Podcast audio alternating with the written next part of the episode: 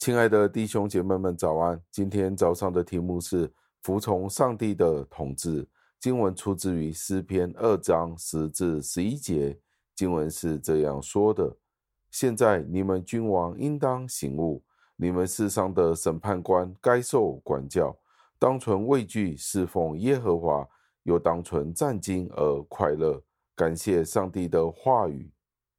加尔文在这里这样子的讲论这一段的经文，他说：诗人现在改变他的方向。对那些不容易在上帝面前屈服的那些统治者与君王们说话，这些人因为他们的聪明而蒙蔽了他们自己，所以他们不能够学习真正正确的事情。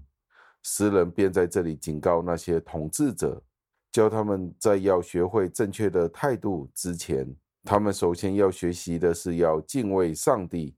然而，这些的统治者绝对不会认为上帝呼召他们是为了要服侍上帝，这件事情是有何等的重要。诗人在这里说到，要这些人要顺服上帝，要为上帝服务。上帝需要使用令人恐惧、威吓的话语，使得这些统治者可以谦卑降服在上帝面前。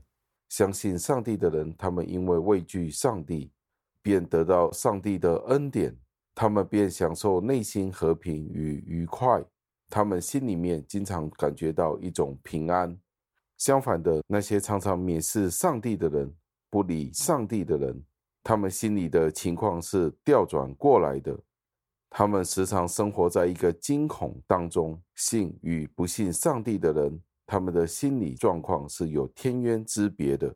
先知在这里使用的字眼是暗示。骄傲的人会继续地满足他们自己的情欲，而且为此而高兴，他们便一步一步走向自己的灭亡当中。唯一真正有益的喜乐，就是从上帝而来的平安，而那种平安是来自于我们对上帝的敬畏所得到的。自从这篇诗篇由大卫所写到现在，这个世界的改变其实没有许多。地上的君王与统治者仍然拒绝上帝的统治，也拒绝对上帝屈膝。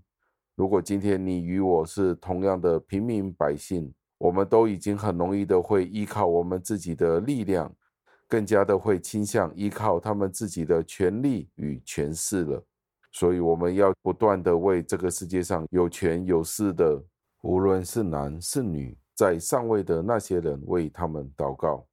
祈求他们可以将他们的生命交给我们的主，让我们一起祷告。